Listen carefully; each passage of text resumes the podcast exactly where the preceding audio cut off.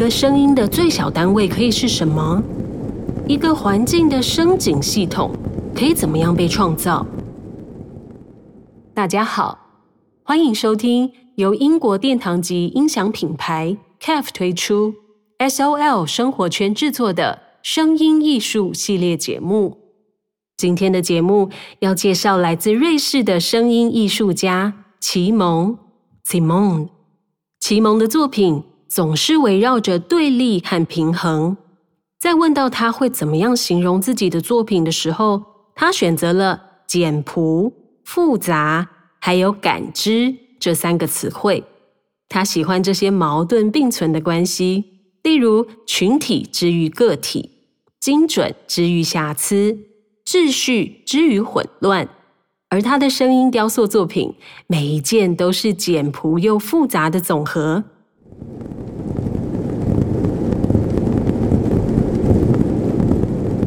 猜猜看，这个轰轰轰绵延不绝的声音是怎么样被制造出来的？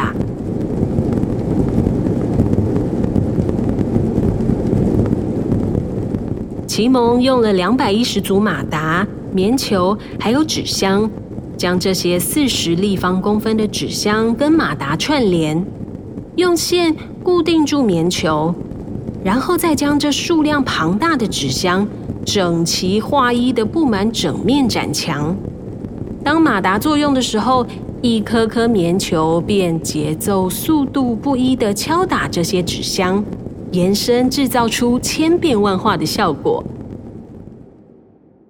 而另一件由相似元素组成的作品，它用了全区的绝缘电线取代了棉球。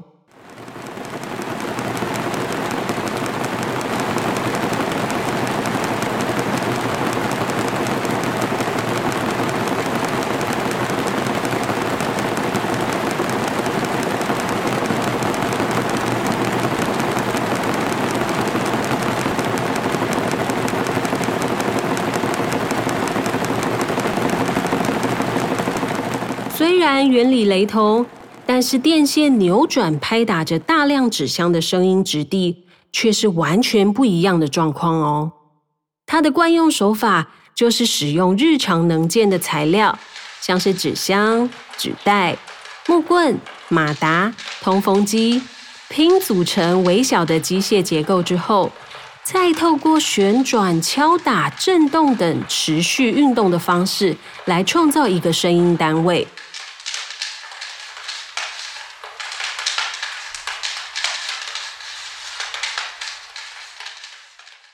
像是刚刚听到的磅礴声响，都是由单一个绝缘电线拍打纸箱所造成的。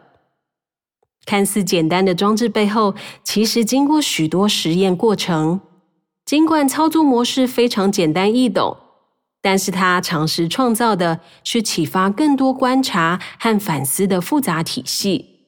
在二零一六年巴塞尔艺术博览会上，奇蒙选择在一个密闭的黑色大货箱内，铺天盖地的布下三百一十七个牛皮纸袋，里面个别装有独立充气、放气的马达，透过纸袋扩张与收缩，发出窸窸窣窣的声响，让人乍听之下还以为是在树林中感受雨水敲打树叶的沙沙雨声。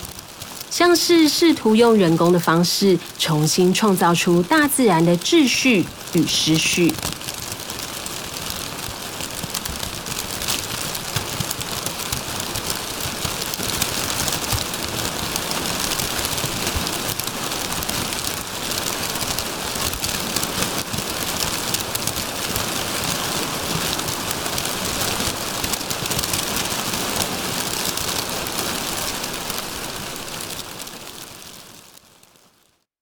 奇蒙曾说，影响他最多的创作者是以四分三十三秒闻名的前卫作曲家约翰凯奇。他着迷于约翰凯奇对音乐语境中各种噪音和沉默的理解，促使他对声音、社会、世界和宇宙有更进一步的思考。在创作上，奇蒙也可以说是个极简主义者，像是对于作品颜色的呈现。他挑选的颜色总是黑色、白色或卡其色。从视觉到声音，他都从创造一个小的单位开始，复制堆叠成一个庞大的空间声响体系。甚至啊，在作品的命名上，直接使用创作的材料物件来命名哦。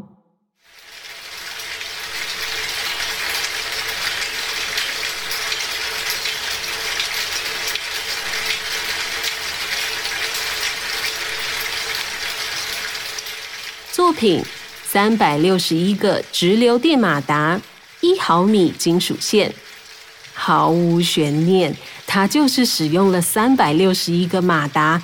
整齐地排列在一张白色的桌面上，每一根马达上面固定着直径一毫米的细金属条。在马达启动时，这些银色的金属细线便随之震动、摇曳，彼此相互碰撞，发出声响。也因此，说到创作，他认为自己比起一个声音的创造者，反而更像是观察者或是发现者。发现一个细小琐碎声音所能发展出的深度跟广度。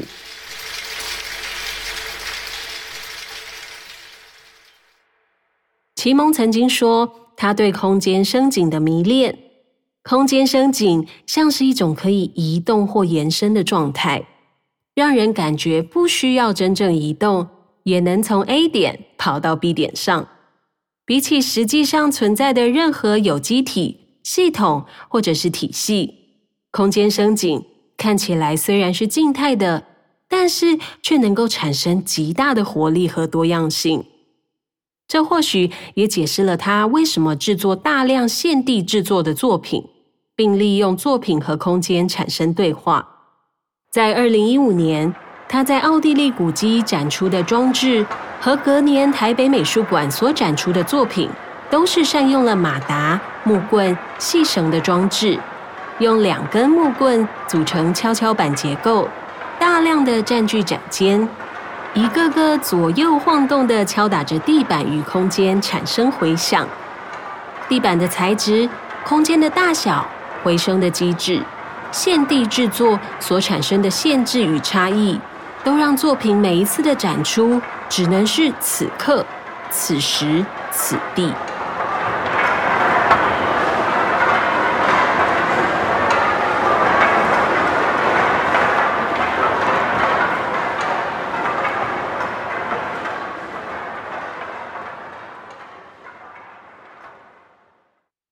九七七年出生的奇蒙，目前在瑞士伯恩工作生活着。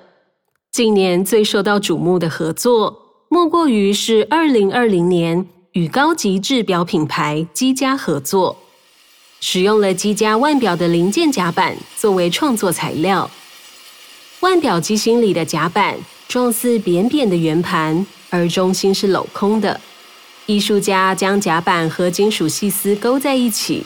通上电流之后，让它们开始旋转。由于每一根甲板上的细丝都是经由人手凹折，所以每一条的角度、弯度都有所不同。